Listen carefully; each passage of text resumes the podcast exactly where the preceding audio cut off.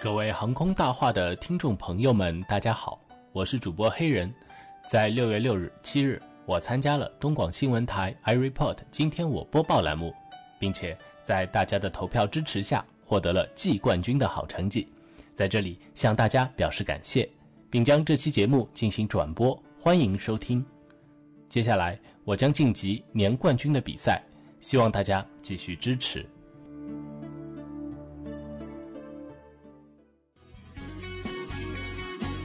I report，今天我播报。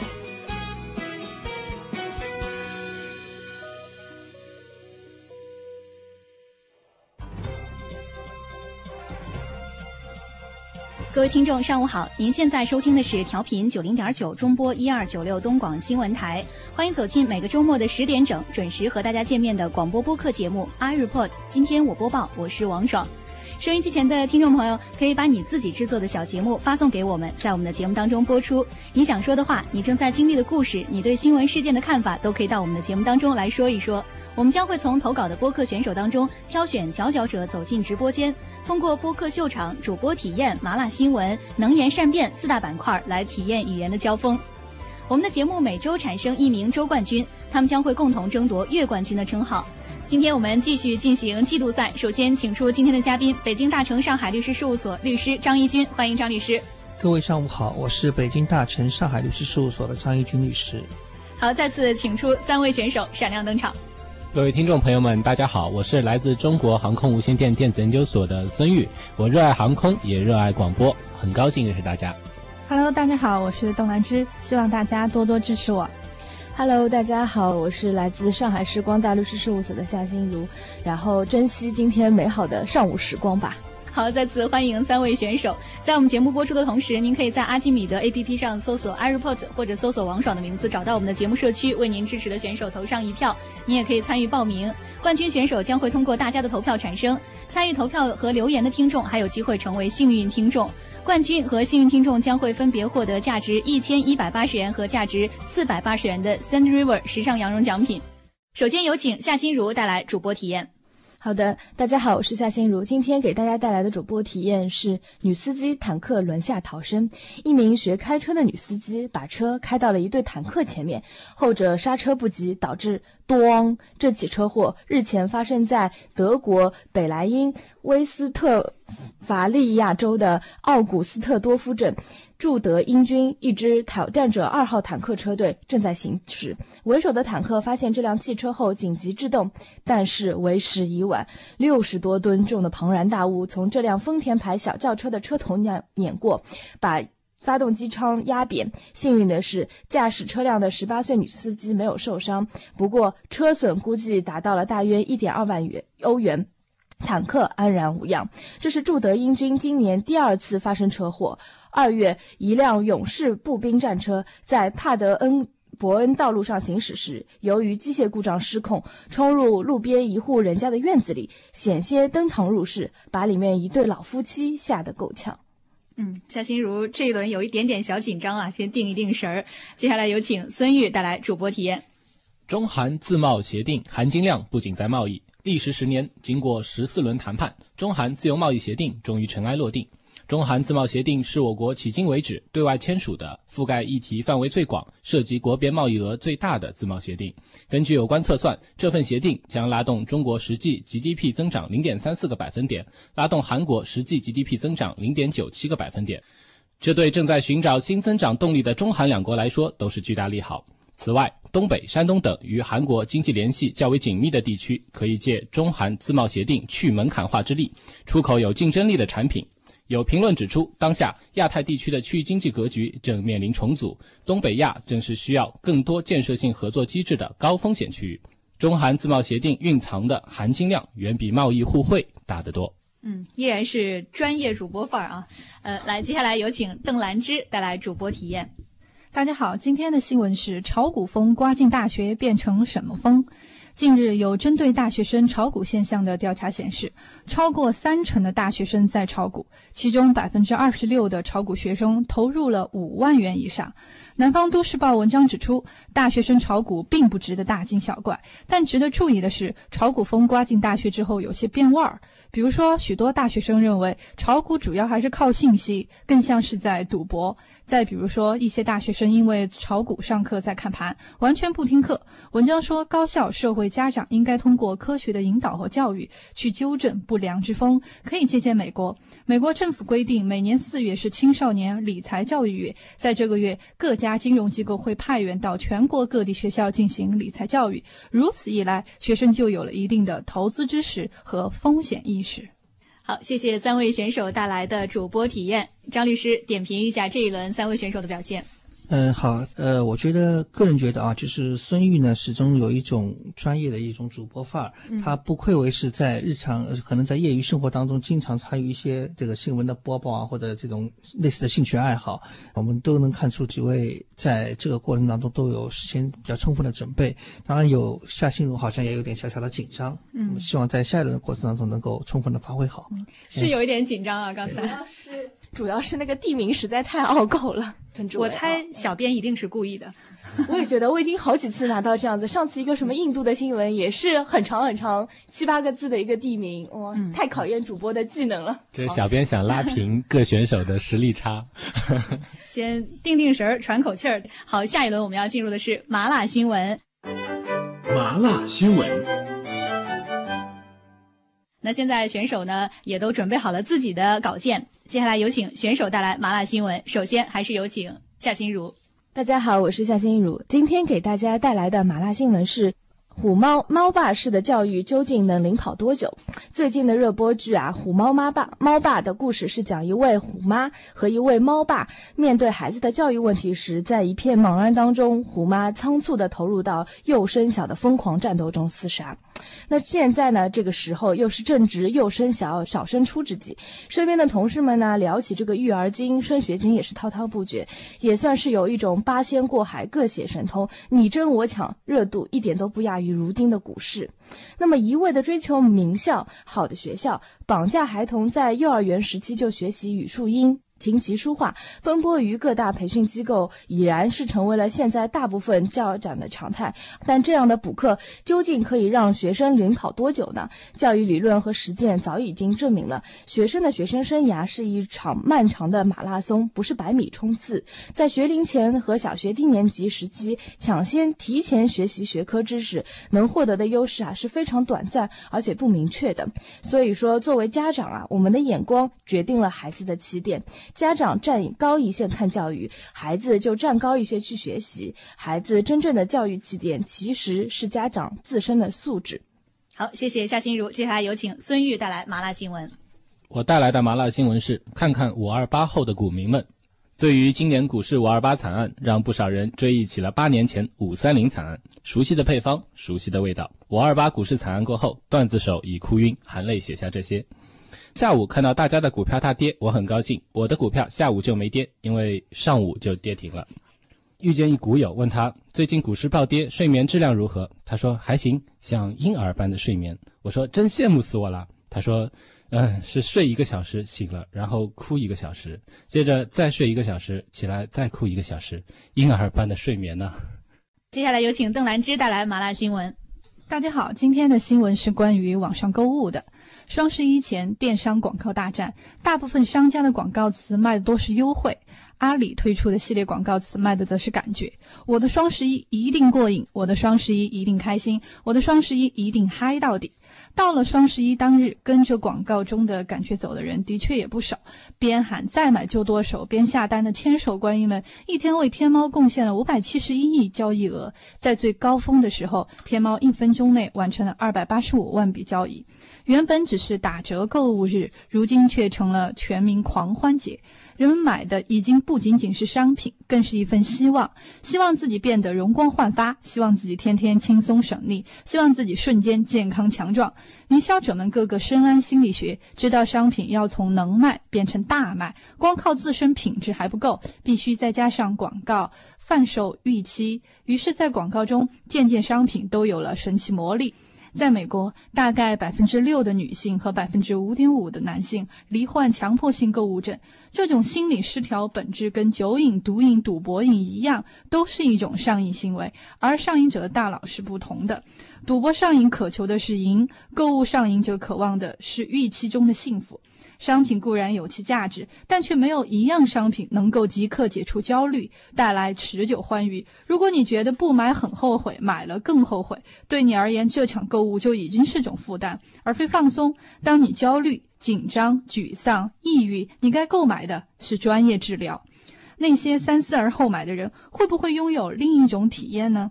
人在纽约的摄影师就讲述了一种故事：一个来自牙买加的妈妈回忆自己不够富足的童年。她说，每次想要买东西前，她的祖母总会问三个问题：你为什么想要？你要花多少钱？它会让你的生活更好吗？有些东西经不住追问，有些则能够经历这三重考验。而因为这个追问仪式，这样东西也会变得让人更为珍惜，更怀谢意。好，谢谢三位选手的麻辣新闻，张律师做个点评。呃，几条新闻呢？我觉得也是各自有自己的特色。夏心如选报的那条新闻呢，是关于一个虎妈猫爸的对孩子教育的问题。呃，夏心如，你能再说一遍虎妈猫爸吗？我再试一下，虎猫妈猫爸，应该不选这条新闻的。又读错了，我觉得这个主持人在那个欺负夏心如啊。实际上，我觉得我们现在这个说法叫虎妈猫爸，但是以前在我们那个年代，我觉得好像应该叫。严母慈父，或者是严父慈母，这可能更顺口一点。是的，是的，让你再赶时髦。所以呢，我觉得就是实际上爸爸妈妈到底谁严一点，谁慈一点，对孩子的成长更有利。嗯，我在我们家扮演的那个角色呢，就属于慈父的角色。我对我女儿的那种关爱，我基本上就是不不责骂她的。但是我觉得她也应该也应该也是体会到我对她的这这份良苦的用心啊。呃，学习什么还是蛮蛮努力的。所以我觉得这个尽管是用了一个时髦的词，但是讲出了我们教育上的一个传统的问题。呃，刚刚那个孙宇谈的那个话题呢，就是关于五二八以后的这个股民啊，就是股市里面的这个。这个风险啊，就是这个环境啊，真的是，哎呀，是非常具有啊可看性啊。就是说，我们今年的五二八的风险就是股灾，那么几年以前也有五三零的股灾。实际上，我觉得很多股民在这个当中已经学会变得更成熟，变得更强大了。但是我们的问题是，往往碰到这种股灾之后，或者自然灾害之后，或者社会事件之后，当然也有不少制度层面的改进，但是我们的。网上段子手通过各种各样的符合网络的表达方式的语言来，呃，推广他们的一些理念。有一些也可以来倒逼我们的制度改进。那么有一些呢，就成为一些笑料。那么我希望呢，就是更多的从制度上来改变，而不是让它变为段子。刚刚邓兰芝所说的那个话题呢，也是关于。网上购物，实际上我们现在这个网络啊，除了购物以外，还富有了更多的这个功能，比如说一个投资功能，比如说一个交友功能，比如说一个自我教育、一个学习的功能。现在我们的这个社会充斥着各种各样的新名词，P to P。O to O，对吧？有的时候我们很多人不知道具体的内容，但我们也知道它大致是一个网络上的用语。所以身处这样一个时代的背景，就是说我们怎样用网络更好的去为我们的将来去谋一个更好的将来。呃，网民非常多，会不会导致网络上的一些风险？这些实际上是我们法律上考虑的问题，也是政府应该考虑的一些问题。好，谢谢张律师的点评，也谢谢三位选手带来的麻辣新闻。如果说他们当中有你支持的选手，各位可以在阿基米德 APP 上搜索 iReport 或者搜索王爽的名字，找到我们的节目社区，为他投上一票。好，接下来进入能言善辩。能言善辩。好，介绍一下今天的辩题。近来股市大热啊，刚刚我们的选手也已经进行了一些讨论。股市大热也是吸引了很多新鲜的面孔入市，其中呢不少是在校的大学生。有统计，呃，我国九零后股民占新开户投资者的比例，从之前的百分之十，已经是增长到了百分之三十。他们呢是被称为是小鲜肉啊，特别是一些金融专业的学生，呃，有的呢一个宿舍有八个人，有近一半在炒股。那小鲜肉进军炒股。大军，呃，您怎么看呢？大学生扎堆炒股是有利还是有弊呢？今天我们的正方是大学生炒股是利大于弊，这一轮的正方是夏心如，反方是大学生炒股弊。大于利。首先，请正方夏心如做一分钟观点阐述，计时开始。好的，正方的观点是大学生炒股利大于弊。那所谓的利和弊呢，就等于说是这件事情其实还是有好处的，只是说我们要把握这个利弊当中的分界线在哪里，也就是一个度。那么我们可以知道啊，大学生炒股，正如新闻中所说的百分之三十的开户率，其实更多是大学生接触社会的一种社会实践，了解国家经济意识形态和产业动态的一种最直接的方式。同时呢，在这个其中呢，也培养了大学生的理财观念和金融理念。那么可以看到啊，大学生能利用过来炒股的呢，最多也就是自己的一点小零花。那么从这个角度上来说，通过一点点小钱来了解整个社会的动态，培养自己与这个社会的连接点，那增加自己谈资这个角度来说，大学生炒股往往是利大于弊的。因此，我们认为这个大学生炒股，呃，给大学生的这个成长环境，特别是对于这个理财和金融意识的培养，是远远大于不炒股的那些大学生。反方观点：大学生炒股弊大于利。有请孙玉做观点阐述。计时开始。好，我认为大学生炒股弊大于利。大学生的主业是学习、素质培养和社会实践。我们凭借也评价一件事物对大学生的利弊，就应该从这三个角度来评判。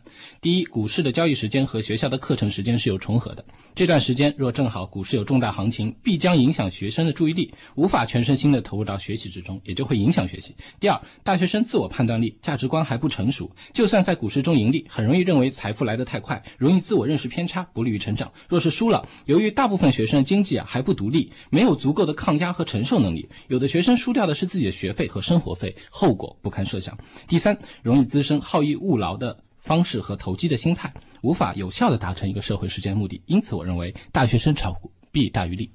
好，大学生炒股到底是利大于弊还是弊大于利？接下来进入五分钟的自由辩论环节，计时开始。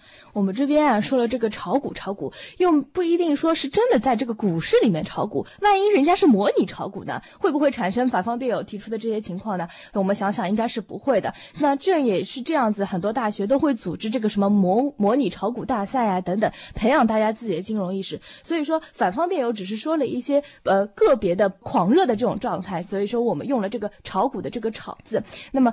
我们往往可以看到，从这些模拟炒股啊、模拟股票啊、金融讲座啊等等，往往是更加能够呃引导大学生认识到一个正确的这个金融理财的这个方向，包括对自己的一个财产的分配，对这个呃市场风险的一种把控。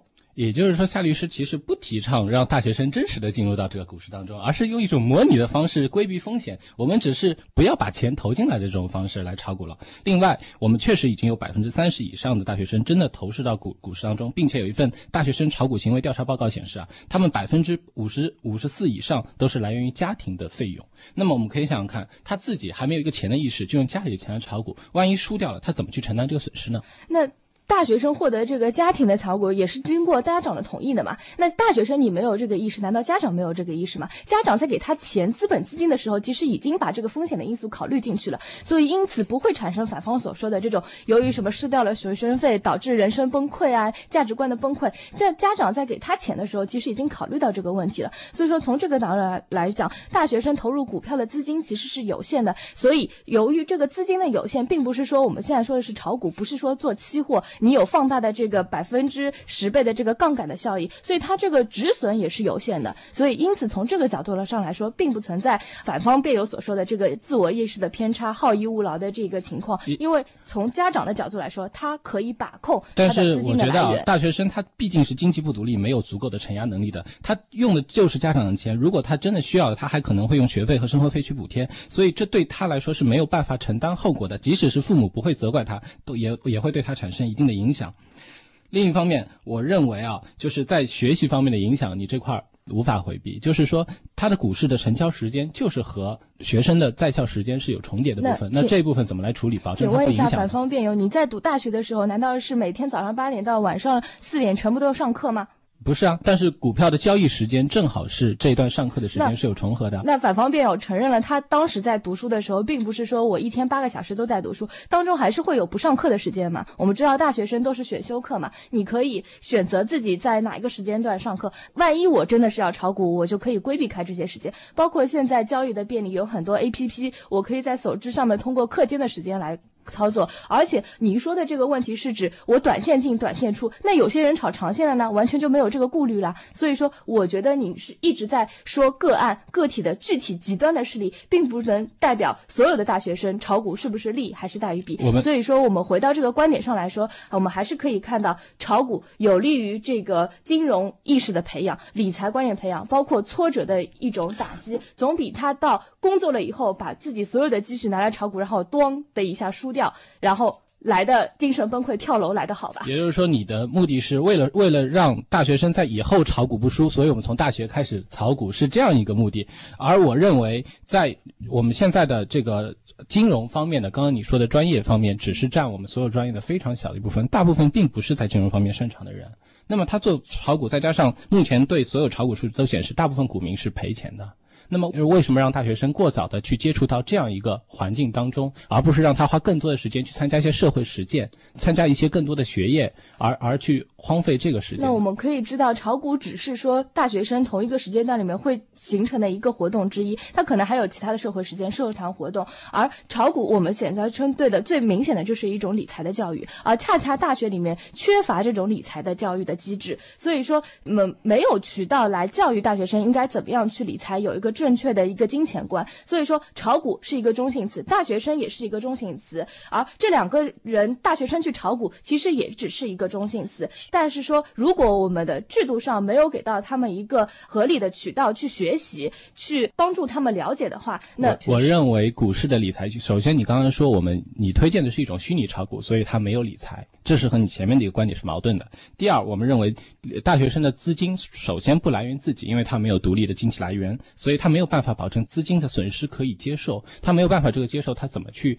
进茫然的进入到这个理财的环境当中去呢？正方的观点很简单，首先一炒股不代表是真实的炒股，这是第一个层次。第二个层次，我们也说了，资金的来源来自于家庭，来自于他自己的零花钱。那家庭有风险风险的话，好，家长时间到有第一道的把关，这一轮先编到这儿。问一下两位选手，你们俩都炒股吗？不炒。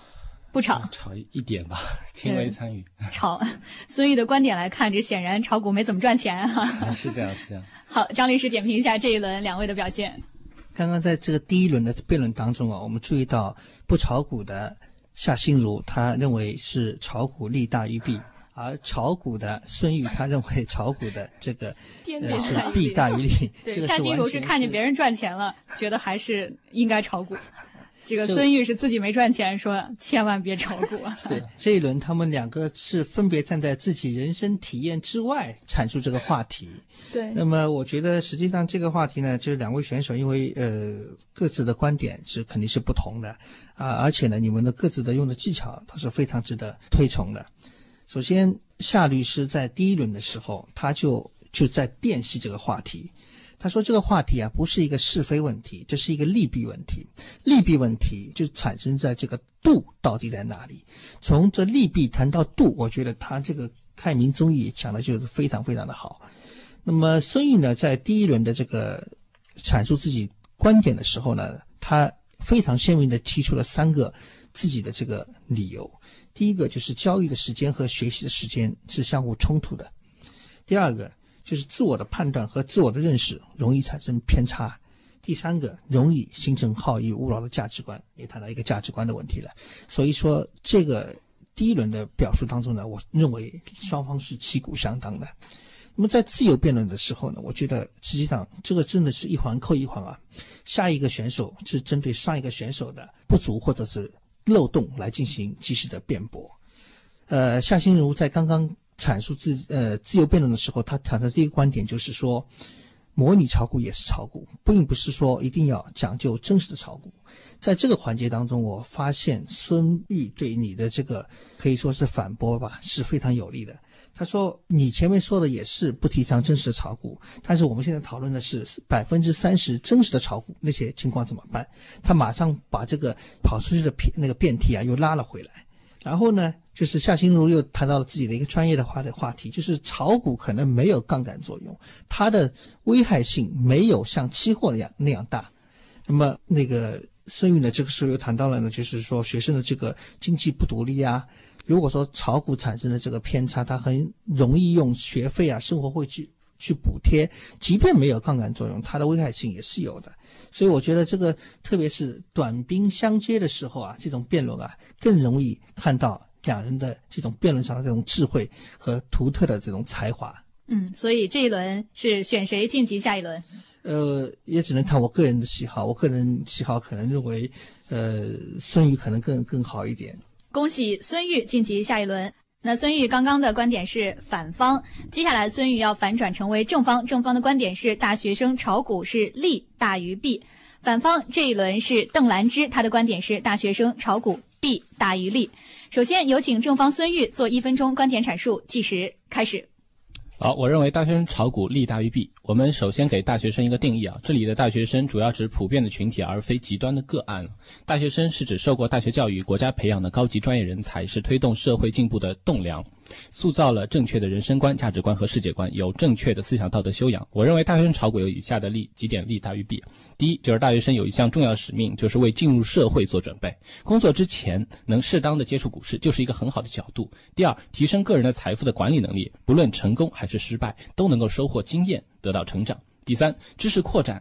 不论是否是金融的专业啊，都能够对股市和财经的信息有进一步的认识和提升。有一篇大学生的行为炒股报告就指出了，有百分之三十以上的人都在经历炒股，啊，有意向的比例就还有百分之四十二。没有了大学生，怎么能称为全民炒股的时代呢？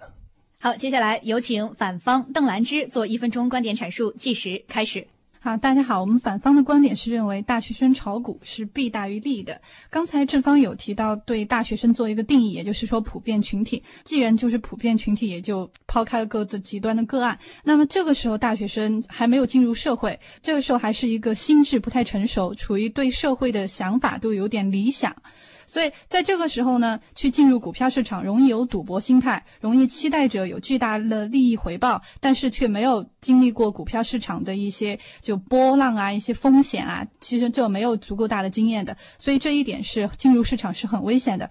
第二，大学生他既然是学生，那么他就应该是以学业为主，所以股票的话，毕竟它不是他现在这个年龄段应该做主的主要的事情，所以这个时候是影响学业的。第三点的话，炒股容易培养大学生的一种投机的心态，因为这个时候是他塑造价值观、人生观的时候。大学应该是一节课一节课，或者一本书一本书这样子逐渐去积累知知识的，不是突然某一次投机啊，我赚了几十万，这样子对于自己的财富一下子变自由了。所以这样容易引起他的一种投机的心态。好，接下来进入五分钟的自由辩论环节，计时开始。呃，我想问一下对方辩友啊，关于你前面提到的三点里面的两点啊，就是一个赌博心态和投机的心理啊，那对于大学生以外的人群，是不是也会造成一样的影响呢？这个是一样的影响，但是跟久经沙场的人知道过股市什么时候股峰，呃，什么时候谷底，这个时候该抛了，什么时候该买了。而大学生他这个时候其实是没有足够大的经验，当没有足够大的经验，他的理智和他所预期想的巨大的利润回报，这个时候是有冲突的。那也就是说，不是按照大学生还是不是大学生来判断，只是根据他久经沙场，也就是他在股票里待时间长了，他就可以去炒股；待时间短了就不能去炒股。这也就是，我从大一开始到大四就是四年，我这四年老股民了，我就可以炒股了。那这个观点不是也不违背你的观点吗？这个时候说的是大学生，那么大学生他就有他的特点，在大学生血气方刚，对于社会理想就认识的。就觉得什么都很美好，然后自己可能自己的付出啊和现实的回报是有差异的，所以这个时候他就集聚了一些共同的特点，就集聚了他不可能会变成社会上那些久经沙场人所拥有的一些品质。所以我们才要他锻炼啊，才要他去实践啊。所以社会有这样一个机会，自我坐在大学里，我就可以体验到社会的这个感觉，我可以到金融市场去看一看，同时还锻炼自己的一个资金的理财能力，有什么不好的？啊，你说到这个社会锻炼，我刚好想说，社会锻炼，我想问一下，作为学生，什么样才是真正的为进入社会做准备？那我觉得啊，就是只要是一种社会实践，就是到社会上去去体验这个社会，去总结经验，去学习，它都可以成为一种实践。有的实践它可能是工作，有的实践可能是旅行。有的实践可能是炒股。那这样子的话，那些不读书的、没有读大学的，十五岁就辍学了，他很快就去社会去实验了，那是不是就是为社会做准备呢？而大学生他不是这样的，所以大学生他作为自己的特殊群体，他为社会做准备是要以自己的专业知识、以自己的人文素养、以自己在这个年龄段应该做的事情来培养自己真正的一些知识积累和技能储备，这样才叫做为社会去做准备，而不是。辍学，然后去其他。也就是说，您的定义就是，只有在专业知识的这个基础上往上对口的社会实践才叫社会实践，在专业知识以外的就不叫社会实践了吗？我们去参加志愿者，我们做义工，我们去参加社会服务，也是一种社会实践呀。作为炒股来说，它就是金融界的一个尝试，有什么不好呢？那这个只是反驳你说炒股是为了去社进入社会去做准备，而我觉得进入社会去做真正能够做准备的是他自己在这个年龄段应该做的事情，完成他这个年龄段应该完成的积累，这个才叫做准备。而炒股的话，在人生的任何一个阶段都可以，不应该放在大学生这个如此学习任务或者对他的社会期待如此集中的这一个年龄段。其实我觉得我不同意你的观点，就是因为在各个年龄段，你也提到了各个年龄段都可以炒股嘛。另外，大学生。他并不是一个学业堆积很足的一个年代，他是的一一个学生段，他在大三、大四是有一定的课余时间，让他去参与社会、了解社会，让他去实践，到外面去走走，到整个世界去看看的。在这个时间，你可以利用业余的时间，利用闲钱去炒股，有什么不好呢？那我想问一下，就是这方面有，你觉得是在校园里面打篮球啊，参加社团活动啊，或者像就是背景就是校园的栀子花香啊，然后去上课啊、读书啊，在图书馆这样的画面更适合大学生，或者这是符合大学生风气的，还是过早就沾染社会气息、社会气质，动不动就是啊，我今天赚了多少钱，我明天赔多少钱，哪一个才是大学生应该有的精神风貌呢？我觉得两者兼得。才是大学生应该有的社会风貌，就是他不能失去自己心中的理想和抱负，不能损失自己的学业，同时又要兼顾自己在社会上的阅历和体验。那我觉得这样才是一个学校可以去培养、可以担当的一个一个大学生。那么经历了股市，承担了风险，赢了，我知道我我知道我自己有一定的有一定的成就感；输了没关系，这是一个经历。以后我知道市场有风险，投资需谨慎。他对社会、对于股市的学习，在任何年龄段都可以，而他在这个大学生应该这个时候却浪费掉了学业资源，浪费掉了学校资源，浪费掉了这个时候的青春年华应该体味到的青春、纯真和友谊和同学。而当他真正已经被迫的进入社会，那个时候不得不体验股市，也要去学习，这样才去回忆啊，原来我的青春年少，我的那样的学校生活已经变得如此的社会了。我觉得对方辩友一直把股票就认为是投资股票就是浪费时间，这个观点并不是一个我们认为大家普世的一个观点，因为不只是大学生，全民炒股，各个年龄段，从工作到学习，各个年龄段都可以去炒股。难道大家都是在做一件浪费时间的事情吗？但是你不可能在这个时候还能够去学校读书啊！你在有教室去读书、有食堂去吃饭的时候不去。时间到，张律师点评一下这一轮两位选手的表现。呃，好的，刚刚我们结束了一场股市的一场节目啊，尽管不是股评节目，但是实际上是关于股票市场的一场争论。我觉得我们这个辩论的节目啊，实际上体现的是两个阶段的不同阶段的这个人的辩论的素材。嗯，第一个阶段呢，就是阐述观点。实际上，我刚刚觉得两位选手在阐述观点的时候，分别都用了就是一二三的这样一种方式。嗯。呃，实际上在阐述观点的时候，可以很清晰的把你的这个逻辑，你要想说明的问题，理论化、体系化的反映出来。而在自由辩论阶段，往往更是短兵相接的这种辩论，可能就是没有机会把你的这种所有的观点都阐述出来。我觉得两位刚刚在分别阐述的过程当中，都用了一二三的这种方式。呃，孙玉给我的感觉呢，他的一二三的方式就非常的有逻辑性，非常的具有说服力。他的一二三是什么呢？第一个，他说。呃，为进入社会做准备。第二个，为提升财富管理能力。第三个，就是作为一个知识的扩展。最后，他的那总结特别的棒。如果说没有大学生炒股，还能称为全民炒股的时代吗？刚刚我注意到那个邓兰芝在。第一轮的阐述当中也用了这样一二三。那么他呢就体现了就是一个是赌博的心态，第二个学生以学业为重，第三个一个投机的心态。实际上，我个人觉得赌博心态和投机心态在这里面可能是同样的一个一个阶层的一个话题。就是如果说一定要把它。按照顺序来说的话呢，我觉得可能是投资心态、赌博心态，甚至以学业为重，这样表述更贴切一个一个层层递进的这样一种。张律师听得特别的细致啊！我都是做了记录的。而刚刚在那个自由辩论的这个阶段呢，我觉得两位选手的这个自由辩论也是一个非常有对抗性的这个这个过程。个人感觉还是孙怡可能更好一点。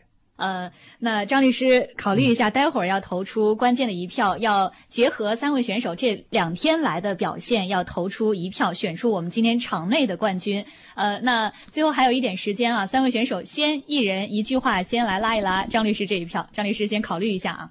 嗯，再一次非常感谢张律师逐条的点评，每一个点评都集合了很多的智慧和经验，我收获非常大。感谢张律师，希望有更多的机会能够向张律师学习。来，邓兰芝。今天参加这期节目很开心，然后收获也很多，然后希望听众朋友们也觉得这期节目很精彩。嗯，谢谢张律师刚刚点评，然后我自己看我的稿件，我都没有注意到第一点说的赌博心态，第三点说的投机心态，只是想着自由辩论的时候把一些观点说出来，但是整体的话，觉得下去会我会好好去整理我自己一些稿件。嗯没想到被发现了，来夏心如，我是觉得。现在真的是可以称之为全民炒股。我们今天这个环节，呃，主播播报当中也有一篇炒股的，然后麻辣新闻当中也有一篇炒股的，最后辩论还是炒股的。像我这种，所以不炒不行了。对啊，就从从大学接触到股市这个东西，到现在都没有入过市的人，实在不适合今天这个节目。所有没有炒股的网民应该给我投票，然后亏钱的也应该给我投票。就入市有风险，然后投资需谨慎。然后张律师也是。特别仔细，对我们每一个观点都进行了非常详细的这个阐述，用心良苦啊。嗯，好，呃，张律师考虑的怎么样了？投出你这个非常关键的一票啊。呃，张律师选出的场内的优胜者将会在阿基米德的原票数基础上乘以一点二，也就是增加百分之二十。张律师现在打算把这一票投给谁？呃，经过了昨天和今天两轮的辩论呢，就是说我个人从辩论的风格上来说呢，我还是更喜欢孙玉的辩论风格，所以呢，我把我的一票投给孙玉。好，恭喜孙玉成为我们的场内冠军。那其他两位选手，如果你们的支持者足够多的话，也是有机会赶超的。我们的投票将会在每周四的晚上十点整截止。最后，每人再来一句话，拉一拉听众的一票。来，孙玉开始。嗯，能有这样一个机会再次回到 iReport，我真的非常的高兴，也呃很荣幸能够和两位辩手、两位律师啊有这样亲密的一个一个辩论的环节，我觉得受益匪浅，所以也很感谢这个平台，感谢张律师，感谢两位选手，也希望听众朋友们能够喜欢我这两天的表现。给我投票，谢谢。好，谢谢孙玉，来夏心如。嗯，好的，那也是在这边和大家见面很多次了，老朋友了。那我们在这个周末的话，还好今天不用看盘，所以大家能来听我们的节目。所以听了节目的时候，就要给我们来投票哦。嗯，郑兰芝。参加的这几期节目，也觉得对这个节目组、节目组和这个节目的人员、主持人啊、评委啊，还有各位选手都很有感情，在节目当中也收获很多。然后也希望听众朋友们觉得这期节目很精彩，然后继续支持 iReport 节目，当然也要给我投票哦，谢谢大家。好，谢谢三位选手，也谢谢张律师的点评。那三位选手究竟谁会成为季度冠军？我们下周见分晓。今天的节目到这儿就告一段落了。如果您也想参与到我们的节目当中来，非常的简单，大家可以把你关注的新闻、你对新闻事件的看法，或者你的采访报道，制作成三到五分钟的小节目，发送到我们的邮箱 ireport at smg 点 sh 点 cn。你也可以通过东广新闻台的官方 APP 新闻加、阿基米德上的 ireport 互动社区、东广新闻台的官方微博参与我们的互动讨论，为您支持的选手投上一票，冠军将会从大家的投票当中产生，精美奖品等着大家。我们的节目每个周末的十点到十一点准时和大家见面，一如既往，期待着在节目当中听到你的声音，也期待着收音机前的你走进直播间和我一起来播新闻。本次节目监制何卓莹，编辑赵露露，我是王爽，感谢您的收听，下周见。